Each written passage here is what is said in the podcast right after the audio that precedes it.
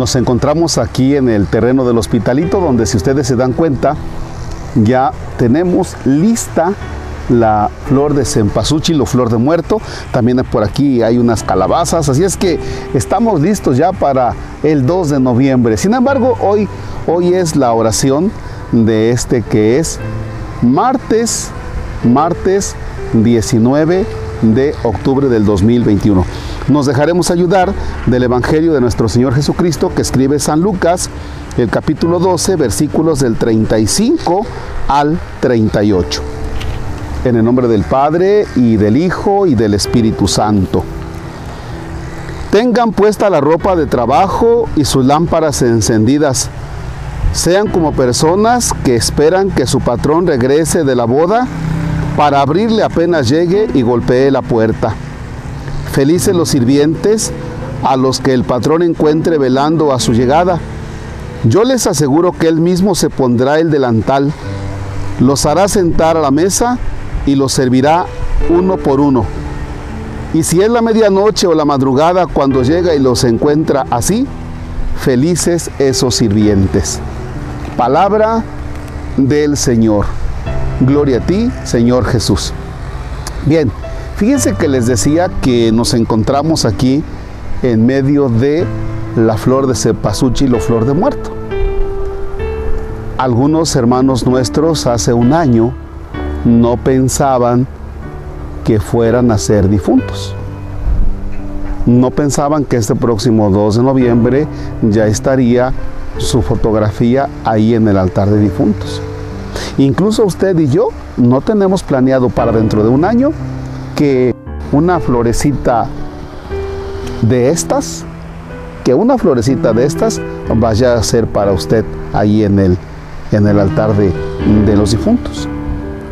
Sin embargo, puede ser así, pero no tenemos que vivir la vida con miedo.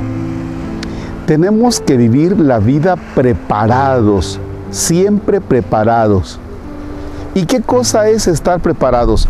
Yo hace unos días realmente me puse a pensar y dije, Marcos, hay estas cosas en tu vida que si Dios viniera, te va a decir, ¿y tú qué haces con esto? Ya, con esto no estás preparado para el encuentro con Dios, con esto no estás preparado para ese encuentro personal con Cristo, para entrar en su reino. Posiblemente, y como decimos eh, de manera popular, te encuentre con las manos en la masa, te encuentre fuera de lugar. Y yo creo que no va a ser lo, que, lo conveniente. Por eso lo conveniente es estar preparados y como comienza el texto, tengan puesta la ropa, las lámparas encendidas.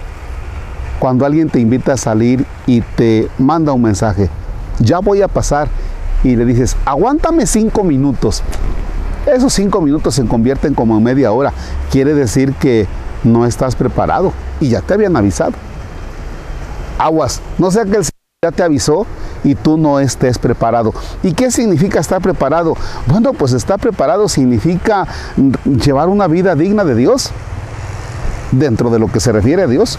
Y estar preparado significa también pues que tengas tu testamento, que hayas soltado aquellas cosas que tengas que soltar, porque algunos estamos viviendo como si fuéramos a estar aquí para siempre.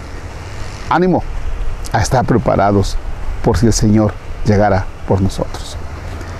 Padre nuestro que estás en el cielo, santificado sea tu nombre. Venga a nosotros tu reino.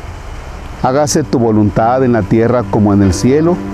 Danos hoy nuestro pan de cada día, perdona nuestras ofensas como también nosotros perdonamos a los que nos ofenden.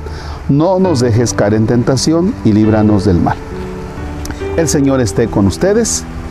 La bendición de Dios Todopoderoso, Padre, Hijo y Espíritu Santo desciende y permanezca para siempre. Amén. El Señor es nuestra alegría, podemos estar en paz. Demos gracias a Dios. Bueno, pues le dejamos aquí a Jorge que haga unas tomas de la flor y también de las calabazas que, que se han sembrado aquí, que sembró don Hugo, que sembró también eh, don Domingo. Bueno, hoy es, hoy es viernes, hoy se llamará don Viernes, ¿verdad?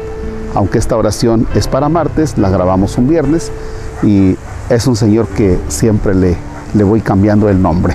Y otros más que vienen a hacer faena aquí los domingos a las 9 de la mañana. Excelente día.